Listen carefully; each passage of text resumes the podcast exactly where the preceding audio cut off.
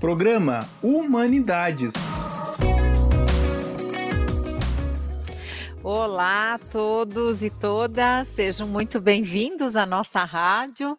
Hoje, nossa rádio especial desse dia, né? Dia 25 do 5, uma data importante que já foi comemorada na semana passada, porém, hoje temos aí, né, um debate que vai nos trazer questões importantes, reflexões para esta para este momento, na verdade, para este mês, né?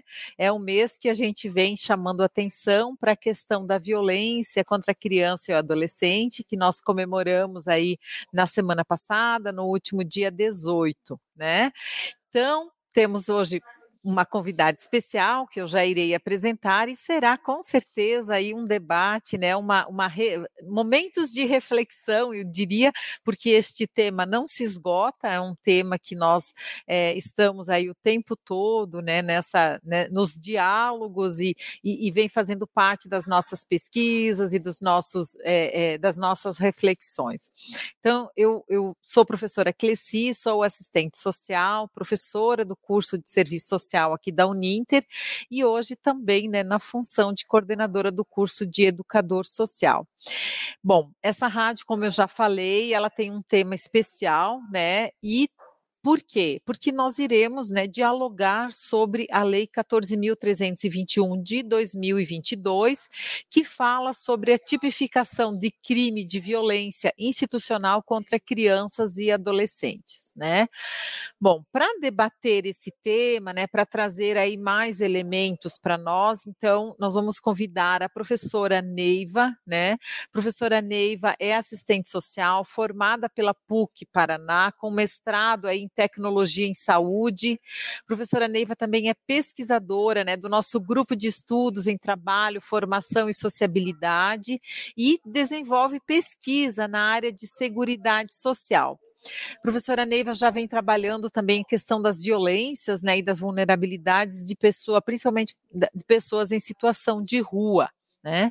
Então, professora Neiva, seja bem-vinda, boa tarde, muito obrigada aí por aceitarem participar aí do nosso, do, da nossa rádio nesse momento. Para suas considerações e eu retomo. Então, professora Cleci, boa tarde.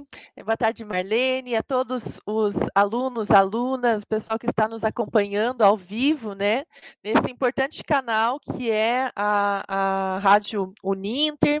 E hoje a gente vem falar desse papel importante da, do nosso perfil profissional como assistentes sociais, é, de toda a rede na proteção às crianças e adolescentes. Com certeza será um debate de muita relevância nessa, nesse momento.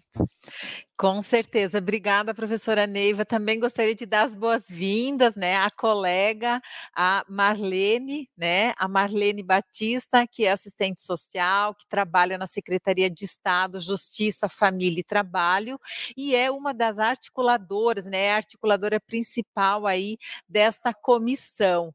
Marlene, seja bem-vinda. Boa tarde ao nosso programa, né? Vamos ter aí alguns momentos de diálogo e reflexão. Que que bom que você conseguiu estar com a gente. Muito bom. Boa tarde a todos. Boa tarde, muito bem. Seja bem-vinda aí, aceitar o nosso convite né? Obrigada. Bom, a, a discussão que a gente vai trazer hoje, então, né, é, essas, essas, esses dois profissionais, tanto a professora Neiva como a, a Marlene, né, elas fazem parte dessa Comissão Regional de Enfrentamento às Violências contra as Crianças e Adolescentes, que é uma comissão que debate, vem se mobilizando aí no enfrentamento à violência, né, contra crianças e adolescentes. É, como ponto de partida, a gente já vai trazer trazer que o ECA, né, o Estatuto da Criança e do Adolescente, em seu artigo 5 ele coloca que nenhuma criança ou adolescente será objeto de qualquer forma de negligência, discriminação, exploração, violência, crueldade e opressão, punido na forma da lei de qualquer atentado por ação ou omissão aos seus direitos fundamentais. Né? E como eu já falei, essa rádio ela foi motivada principalmente que no dia 18 de maio, né, é, a gente vem aí como um dia, né, um dia nacional de mobilização e combate ao abuso e à exploração sexual contra crianças e adolescentes. E aí eu já queria, né, começar aqui é, é, trazendo uma reflexão dando, já passando a palavra para as colegas, para que elas falassem um pouquinho, né, dessa comissão, né? Vou começar então com a Marlene, que é a coordenadora da comissão, né, Marlene? Como é que se organiza é, é, esse, esse, essa comissão, né? Como é que vocês estão aí se mobilizando para esse tema, que é um tema que nos atinge aí, né, diretamente no nosso trabalho, tanto os profissionais de serviço social como os educadores, né? O educador social que está nessa linha de frente frente. Boa tarde, seja bem-vinda e a palavra está com você. Então, a Comissão Regional de Enfrentamento às Violências contra Crianças e Adolescentes, ela já existe há vários anos no Estado e a cada nova gestão ela, ela passa por alguns, algumas modificações. E nessa nova gestão, a comissão é, é, regional, nós estamos subordinados ao SEDECA, e também quem nos orienta é um GT estadual, que é composto pelos profissionais é, ligados às, secre às secretarias, ao próprio secretário. E nós, na regional, então, todos os 22 escritórios do estado têm essa comissão. E ela sendo regional, ela é composta pelos órgãos que estão né, lotados em cada regional. No caso, aqui em Curitiba, nós temos as universidades, no caso a Uninter e a PUC, participando da nossa comissão. Nós temos a saúde, os núcleos regionais de educação, participando, o Norte, Sul e o de Curitiba.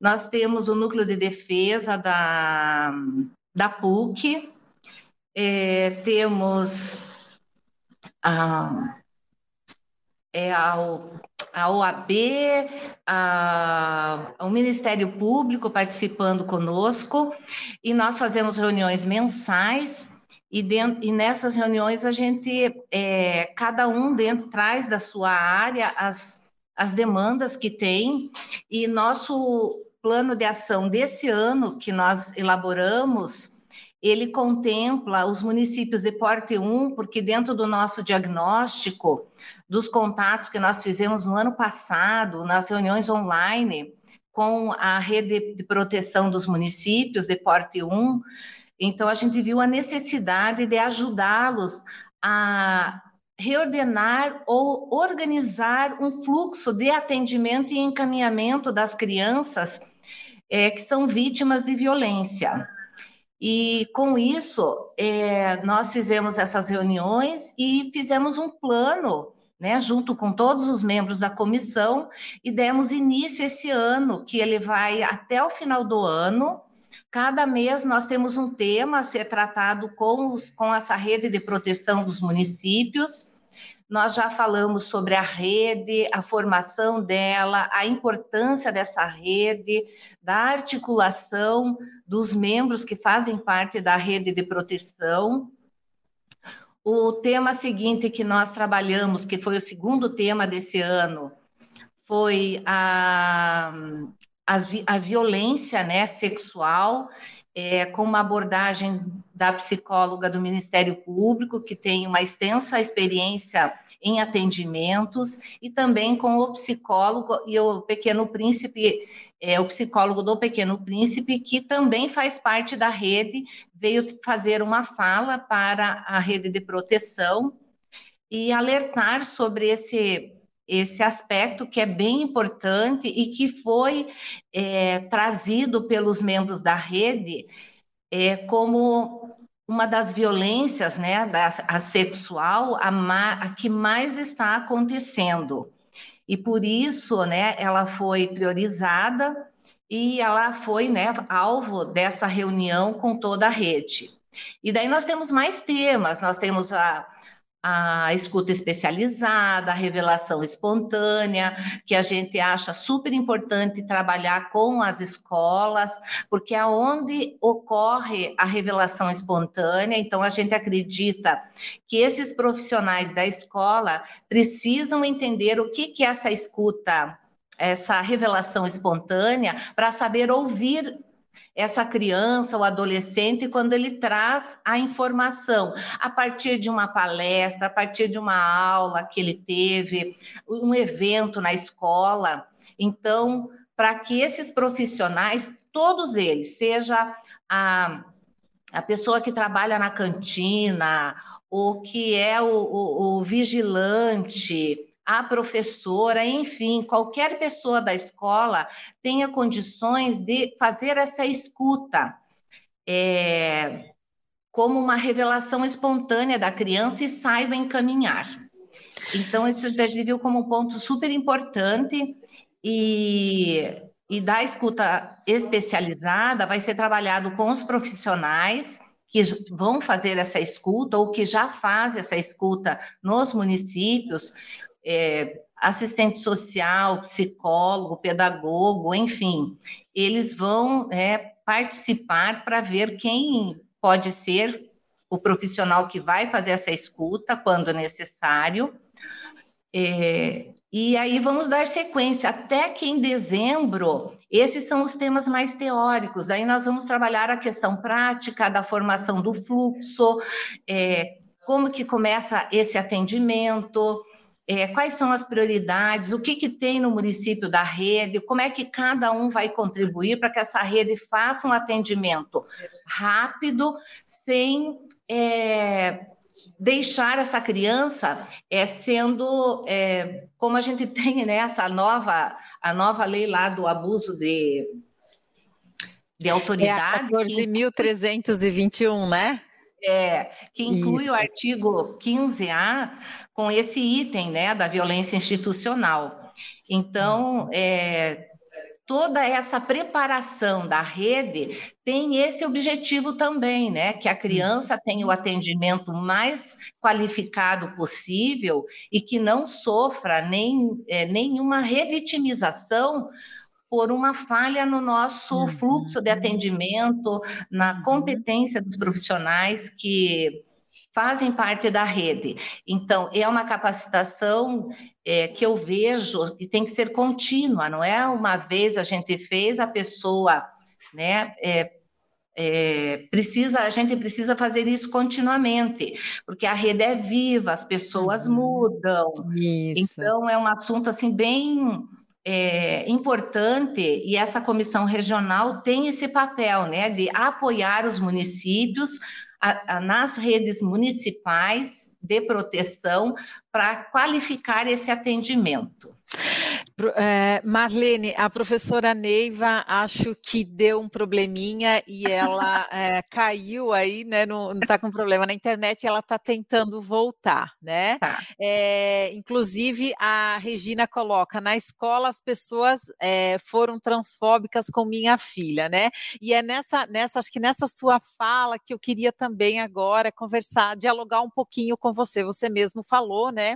Que os uh, uh, o, o o índice de, de, de, relatos, enfim, de notificações é, sobre violências, o maior deles é a violência é, sexual né, com crianças. Isso, abuso sexual. É abuso sexual com crianças e adolescentes, né?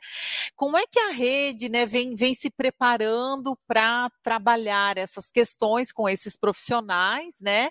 E é, qual é a perspectiva, né, de poder fazer também esse diálogo tanto com a escola como com as famílias? Né? O que, que vocês têm planejado, né, para poder é, é, qualificar aí os profissionais, né, porque você falou de um, de um perfil de profissional que está nessa linha de frente, que são os assistentes sociais, os psicólogos, os médicos, né, é, alguns, os pedagogos, mas e aquelas pessoas que não estão preparadas, né, que não, não, não têm essa qualificação, o que, que a rede vem pensando, né, vem planejando para poder qualificar qualificar essas, esses, esses profissionais? Então, é, a, o papel da nossa, do nossa comissão regional é a gente atuar junto com a, a rede de proteção municipal. Então, a gente acredita que a rede municipal, estando próxima é, e recebendo as informações atualizadas, as qualificações necessárias, essa rede municipal poderá qualificar né, os equipamentos, os profissionais dos equipamentos nos municípios para fazer esse atendimento. É, a, a secretaria, né, a secretaria, a, é, a gente chama de SEJUF, que é a Secretaria de Estado da Justiça, Família e Trabalho, a qual é, estamos, né, é, é, pertencemos, ela também faz campanhas através do SEDECA, né, que é o Conselho Estadual é, de Defesa dos Direitos da Criança e do Adolescente, ela também faz várias campanhas. É, ano passado foi divulgado áudios, tem cartazes que foram reeditados e encaminhados para os municípios. É, e com esse objetivo também, de que as, a, todas as pessoas da sociedade, através dessa divulgação, elas possam acessar informações e, a partir daí, é, saberem o que fazer. Né? Porque é, é uma situação assim muito delicada, porque é, a estatística mostra né, que a maioria dos abusos eles acontecem dentro de casa, com o familiar muito próximo, e então, por isso, essa atuação que nós estamos pensando nas escolas, né, de qualificar os profissionais das escolas para que eles possam replicar dentro da escola essas informações para que as crianças entendam o que está acontecendo e o que, que elas podem fazer numa situação é, que se caracterize, né, um, um, um abuso, e, e ela estando né, empoderada dessas informações, ela saiba é, é, buscar esse atendimento é, né, junto à própria escola, que vai poder encaminhar, porque a, a, a escola pertence né, à rede de proteção e ela vai poder ser atendida. Então, a gente acredita assim que como a, o primeiro local né, de revelação sempre acontece na família, com alguém familiar de confiança, e o segundo local que mais as crianças fazem revelação é na escola. Então, por isso, essa, essa, essa importância que a gente está vendo desse trabalho com as escolas. Muito bem, professora Neiva, acho que conseguiu voltar, né? Vamos dialogar um pouquinho, professora. É, eu gostaria de, de, conversar um pouquinho com você sobre a Lei 14.321, né, de 31 de março de 2022, que na verdade é o, o, motivo aí, é o mote dessa nossa rádio, né? Que você colocasse um pouquinho a importância, né, dessa lei, o que ela vem, né, o que ela vem demarcar é, nesse, nessa perspectiva perspectiva em relação aí às violências, principalmente a violência contra a criança e o adolescente. Certo. Vocês conseguem me ouvir bem? Eu mudei de equipamento aqui? Sim, estamos conseguindo, sim, professora. Excelente. Então, é, é muito importante, né, é, todos esses, esses eventos que estão acontecendo por conta do 18 de maio, que é esse Dia Nacional né, do Enfrentamento ao abuso, à exploração sexual infantil, é um tema importantíssimo né, para as áreas dos cursos que compreendem aqui a, a humanidades, né? serviço social, educador social, gestão de organizações do terceiro setor.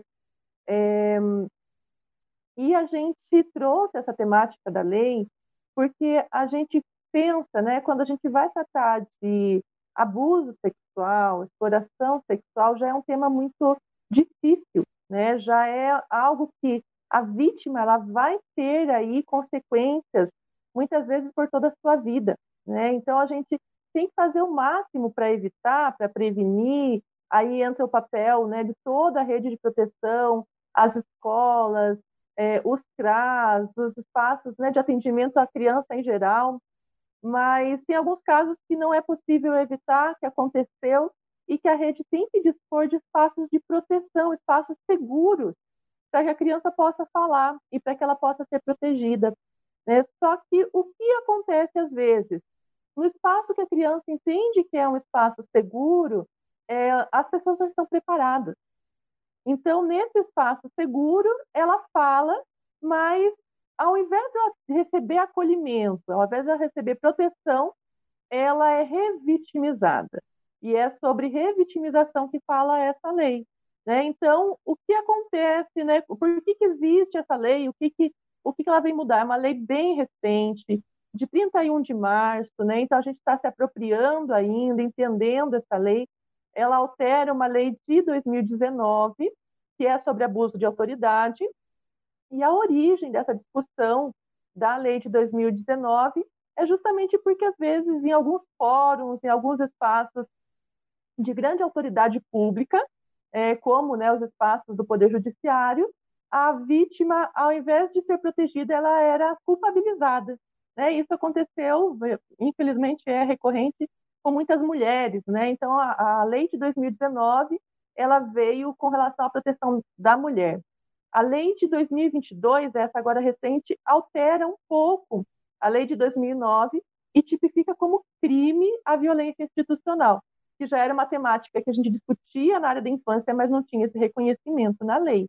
Então, aqui a gente tem uma responsabilização dos agentes públicos de quando ele ouve essa criança, esse adolescente, e ao invés de proteger, ele expõe, ou ele faz ela contar várias vezes, né? Então, o que, que às vezes acontece e está errado, né? E a gente tem que imaginar no olhar da vítima, né? Chega a criança, chega a adolescente e conta para a professora, ou para assistente social, ou para educador social, conta a situação que está sofrendo, esperando proteção. E essa pessoa diz: Mas o que foi que você fez? Né? Já responsabilizando essa adolescente, essa criança. Ou então, essa pessoa, na intenção de ajudar, ela, ela busca é, compartilhar essa informação sem cuidados com o sigilo. E daí ela vai publicizar essa informação, essa realidade tão difícil dessa criança, dessa adolescente, num ambiente que não é apropriado para isso, né? Uma sala de cafezinho, por exemplo. Ou então, as situações que também, infelizmente, são recorrentes, também na intenção de ajudar, não, eu não sei lidar com isso, nunca lidei. Agora eu vou pedir para ela contar de novo para o meu colega. Devo pedir para contar para o coordenador. Devo pedir para contar para o gerente. E deixamos o conselho tutelar. Gente, cada vez né, que isso acontece, cada que ela tem que contar de novo a história, ela está sendo revitimizada, ela tem que vivenciar é. aquela dor de novo. Né? Ou até profissionais que não têm essa competência começar a querer investigar. Né? E daí, gente, então, assim, todo esse processo hoje é entendido como revitimização e como violência institucional. Olha só como isso é sério, né? Então, parte agora, né, uma necessidade da gente discutir com mais seriedade mesmo, e como a Marlene comentou, né, sobre o processo da comissão e de todo o trabalho de fortalecimento das redes. Agora, mais do que nunca, a gente precisa fortalecer essas redes, né, e nessas redes, que é um trabalho né, que a Marlene, a equipe dela, né, todo o pessoal que contribui com a comissão faz, é pensar em protocolos, em pensar em fluxos, né, diante de uma situação de violência, com quem eu falo? Eu não sei lidar com a situação, mas quem é a referência na nossa rede? Quem é a referência na nossa escola, no nosso CRAS, na nossa rede socioassistencial?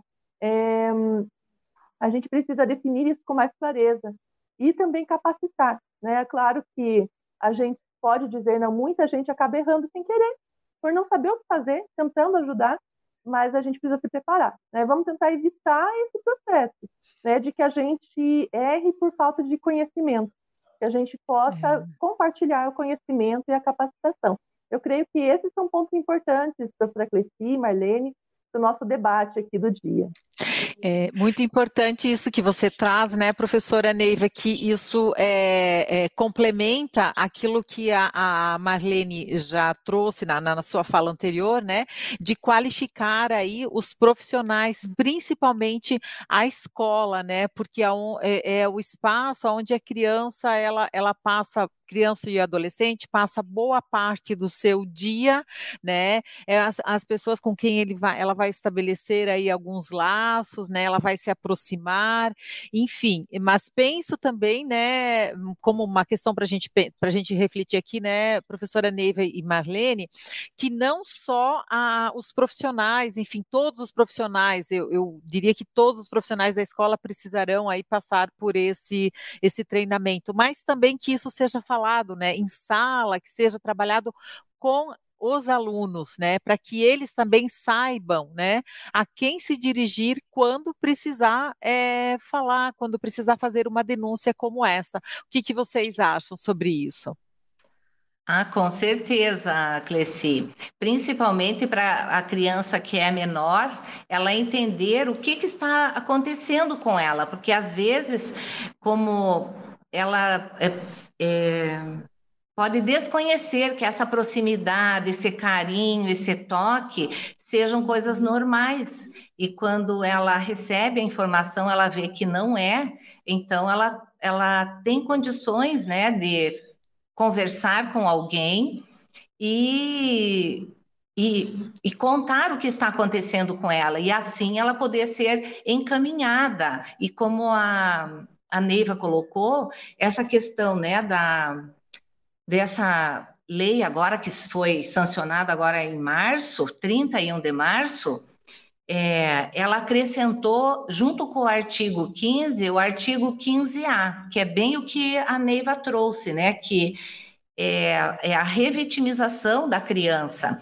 Então, por isso, nós profissionais, assistentes sociais, psicólogos, conselheiros de direitos, conselheiros tutelares, é, todos os profissionais né, do Ministério Público, da Justiça, enfim, todo aquele profissional que vai atender alguém, que vai ouvir, ele tem que estar capacitado. E por isso a gente tem que estar é, bem ciente dos nossos preconceitos, é, para que, como a Neiva falou, né, não fazer perguntas indiscretas, perguntas que é, deixem a pessoa é, numa situação assim constrangedora e, e ela tenha que reviver né, tudo aquilo que ela é, já já, ti, já tem esse sentimento com ela. Então, por isso, é, a questão da escuta especializada, da rede estar bem estruturada para que essa criança não seja ouvida, né, pela pessoa onde ela fez a revelação espontânea, daí vai na escuta especializada e depois vai ter que contar não sei mais para quem, não sei mais para quem, até que seja feito um processo e daí talvez também tenha que fazer, né, a, o depoimento especial também, que daí isso já é dentro de um processo. Então, por isso nós profissionais é, temos que estar bem cientes, né? E o nosso código de ética, ele deixa, ele nos orienta, né? Qual é a postura que nós devemos ter em todos os atendimentos. Nós não estamos livres de preconceitos, mas nós temos que estar cientes deles para que num atendimento a gente não é, expresse ele e dificulte, né, e revitimize essa criança quando ela estiver sendo ouvida. Isso por qualquer profissional, né? Eu falo agora do nosso código de ética, mas os demais profissionais têm, né, ética, e isso a gente deve estar bem ciente aí, por isso que essa essa atualização, não, esse acréscimo, né, que a lei é, 13 mil 869, que é de 2019, acresceu né, esse artigo 15A, incluindo a, a violência institucional, né, traz uma nova responsabilidade e um desafio. Eu acho que é um desafio para todos nós que atendemos. E com isso, né, a gente é, ter realmente essa preocupação, né, de olhar o outro é, com aquele olhar de proteção, não aquele olhar né, de culpar, é, de é, curiosidade, né, que não é necessário quando você precisa encaminhar para um atendimento. Isso mesmo, eu acho que você traz um ponto bem importante, né, Marlene, que é a questão dos profissionais, não é do profissional em especial, é, é, é de todos, né, de toda essa, essa rede que compõe aí as instituições, que é o assistente social, o psicólogo, o pedagogo, o educador social, né, enfim, todos os, os que estão envolvidos naqueles espaços de atuação. Mas é, o nosso chat aqui está bombando e eu gostaria de de, de, falar um pouquinho como é que nós estamos. Oi, Jéssica, também estamos com saudades de você, né? A Regina, que já falei na escola, as pessoas foram transfóbicas com minha filha, isso também já, acho que está aí, né, Regina? A gente já está comentando essa questão. A Rosineide, né? Boa tarde, sou aluna do curso de gestão de organizações do terceiro setor, muito bem, gostaria de assistir uma aula sobre a Lei 13.019 de 2014. 14. Olha, tá aí um convite para a gente pensar sobre essa live, né? Um debate aí sobre esse tema. É, boa tarde, Edna, seja bem-vinda. Ali também, boa tarde, né? A, a, a acadêmica de serviço social Polo Ninter, Conceição, na Bahia, Cans, Cansanção. Olha só, estamos com, com gente aí de todo o território, né? Marcelo, boa tarde, professoras, aluno de serviço social, Polo Grajaú, que maravilha. A Regina diz: trabalhei muitos anos com crianças carentes de rua e abusadas. As pessoas preferem não ver quando acontece, mesmo profissionais. Existe um viés religioso estranho nas escolas. Professora, gostaria que a gente pudesse comentar um pouquinho sobre isso também, tá? Ali diz: é, a criança ou adolescente vai ter que, no decorrer da sua vida adulta, carregar consigo esse abalo que afeta seu desenvolvimento social, físico e cognitivo.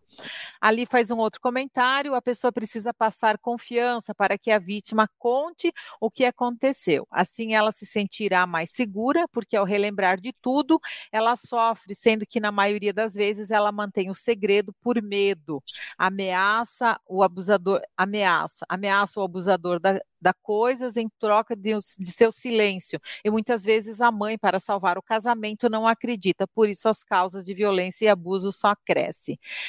Colegas, que tal? Paramos por aqui, depois retomemos aí os, os, comentários, né? Sobre o que foi comentado aqui dos nossos alunos, dos nossos participantes, para a gente mais já encaminhando aí para os finalmente, né? Eu acho que são questões importantes, essa questão né, da proteção, muitas vezes, da, da, da mãe ou da própria família, né, que protege o abusador e não, e não é, em, em, detrimento, muitas vezes, da, da criança que sofre essa, essa violência, ou dessas, das questões religiosas, enfim, né?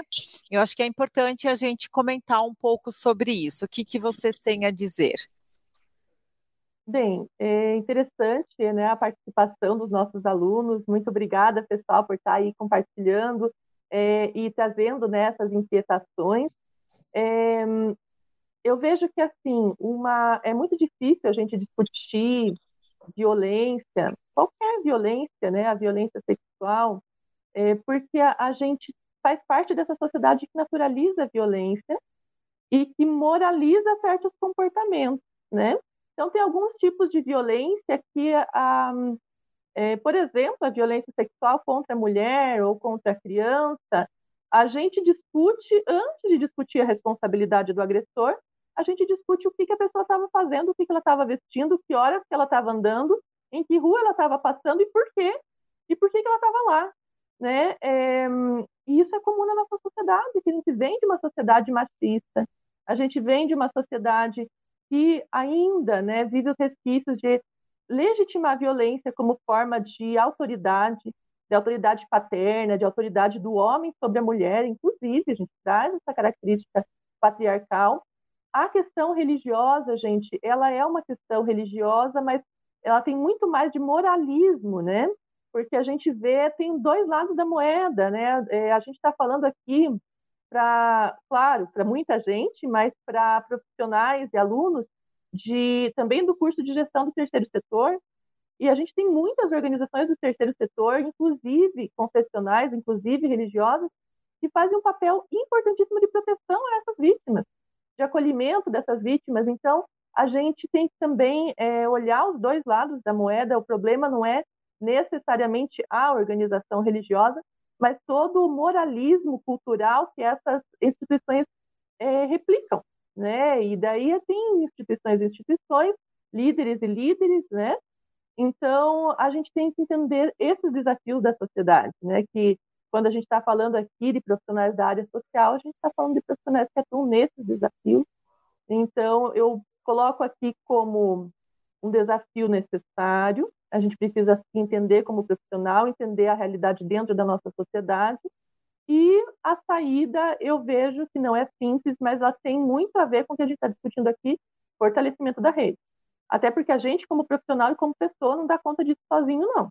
Né? Então, fortalecer a rede para que a gente conte com outros colegas, com outros saberes, com instituições fortes, para que a gente possa ofertar essa proteção. Seriam essas as minhas contribuições e já agradeço por poder participar aqui com você. Que bom, professora Neiva. Acho que é, é, é, por aí, é fortalecer a rede, e ali diz, mas, mas há várias redes de apoio e órgãos para atuar em defesa da garantia dos direitos da criança e do adolescente, como ECA, Conselho Tutelar, diz que sim. Marlene, é, como é que você vê né, esse contexto que a gente vem vem aqui dialogando um pouquinho, né? Em relação também às equipes multidisciplinares, à rede, como é que a gente pode, né, pensar cada vez mais essa rede fortalecida e que realmente ela se faça presente, porque hoje é, a gente tem aí críticas à rede, muitas críticas que a rede não funciona, que a rede não dá conta, ou que a rede é frágil, né? Mas é, me parece que a gente vem aqui, né? Você, inclusive, foi trazendo essas questões de, desse fortalecimento da rede. Eu acredito, eu acho também que a rede, ela, é, dentro das suas condições, dentro do que se propõe, ela vem sim atendendo. Claro, com as suas deficiências, que não dá para a gente também é, é, negar isso, mas penso que nesse momento é importante a gente fazer esse chamamento à rede. O que, que você me, me traz sobre isso? Não, concordo com você e com a Neiva é, sozinhos nós não fazemos política pública. A política pública é, em si ela tem a sua incompletude. Então por isso que a, o trabalho em rede ele é importante para que todos somem esforços para que esse atendimento seja o mais qualificado possível, o mais rápido possível. É, eu acho que a Neiva trouxe assim várias questões. Eu acho assim que a questão da violência ela é bem complexa, porque ela realmente envolve uma questão de cultura, né? Nós temos uma cultura patriarcal, colonialista, racista, e isso está impregnado na população, em nós, e que essa mudança ela tem que ser contínua a partir de uma, dessa conscientização que você vai tendo de quem é você, onde você está, como você está, é, porque se a gente é, se achar né, numa condição superior ao outro, é, é muito fácil né, você fazer um atendimento é, onde a pessoa vai ser inferior, né? Então, por isso, o conhecimento, a qualificação, a percepção dos preconceitos que a gente tem, é, como se qualificar para não fazer uso deles no nosso atendimento, porque o que, que a gente percebe hoje? Né? O encarceramento ele ocorre com a juventude negra. A gente vê medidas socioeducativas, elas prevalecem é, com a população negra.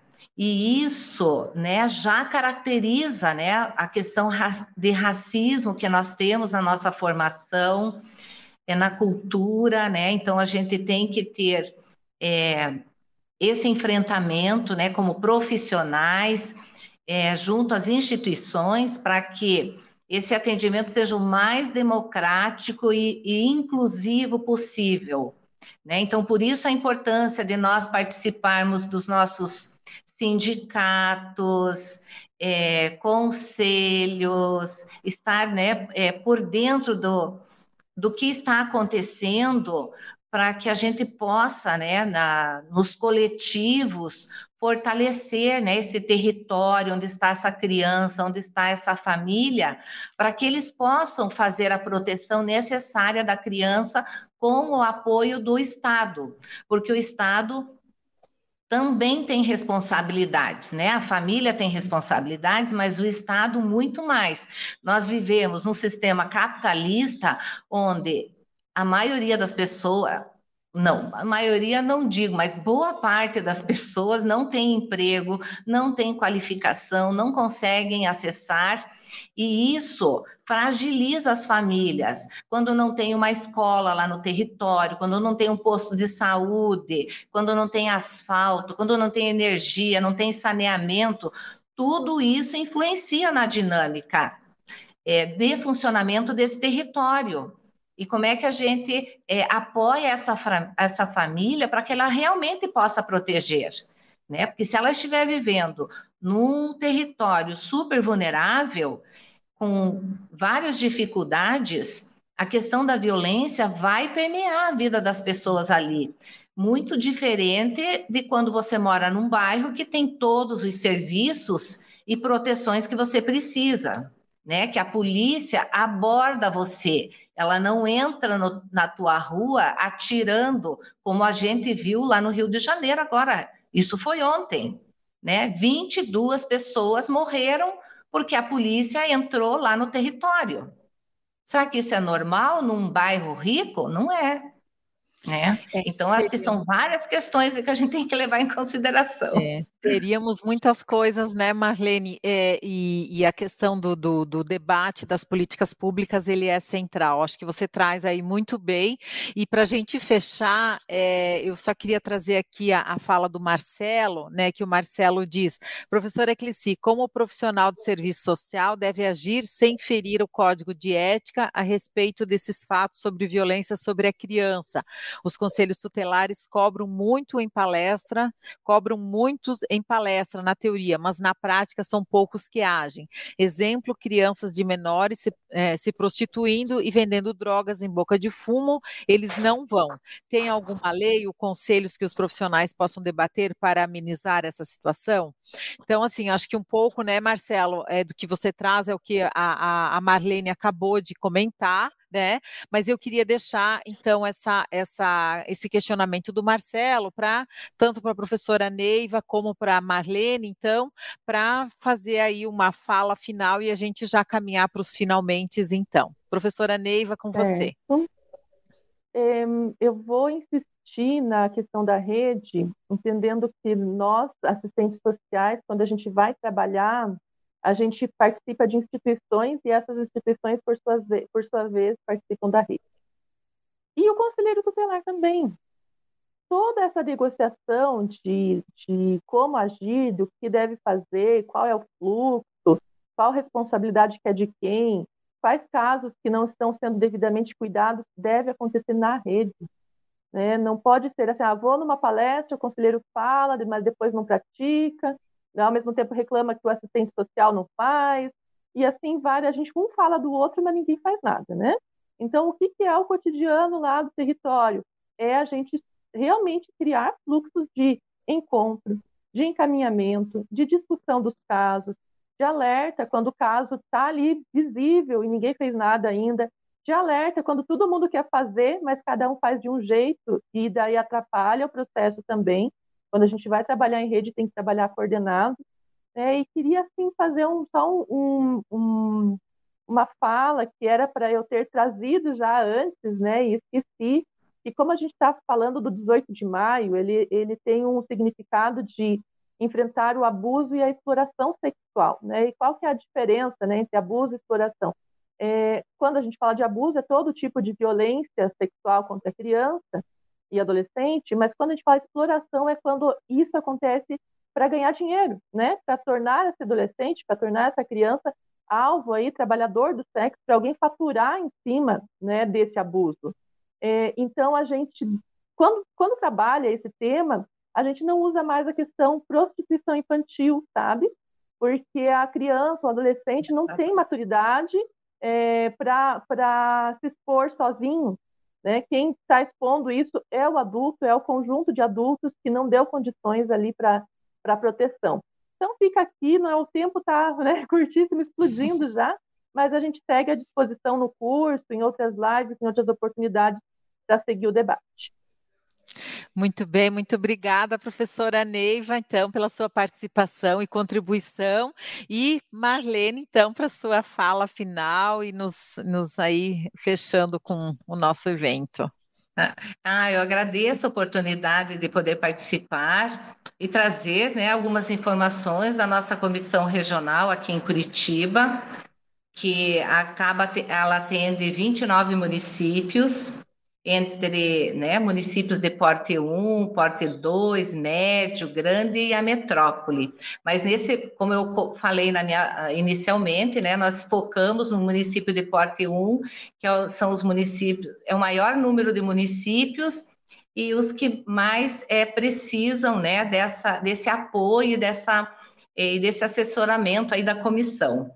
É, eu acho que, que, o que você trouxe, a Neiva trouxe, né, são né, todos se acabam complementando, né, nessa questão aí da violência contra a criança e adolescente, que é, nós já avançamos bastante, né, com o Estatuto da Criança e do Adolescente, com várias medidas, né, e essa última aí que acrescentou lá na lei de, é, de abuso, né, de autoridade, é, então a gente sempre tem avanços, né, mas é, nós, como pessoas, também precisamos né, é, buscar sempre essas capacitações. Eu vejo que a Uninter oferece aos estudantes várias oportunidades, é, e isso né, vai é, acrescentando a formação ao, a, ao conteúdo, né, a, a questão da criticidade em relação a tudo que acontece.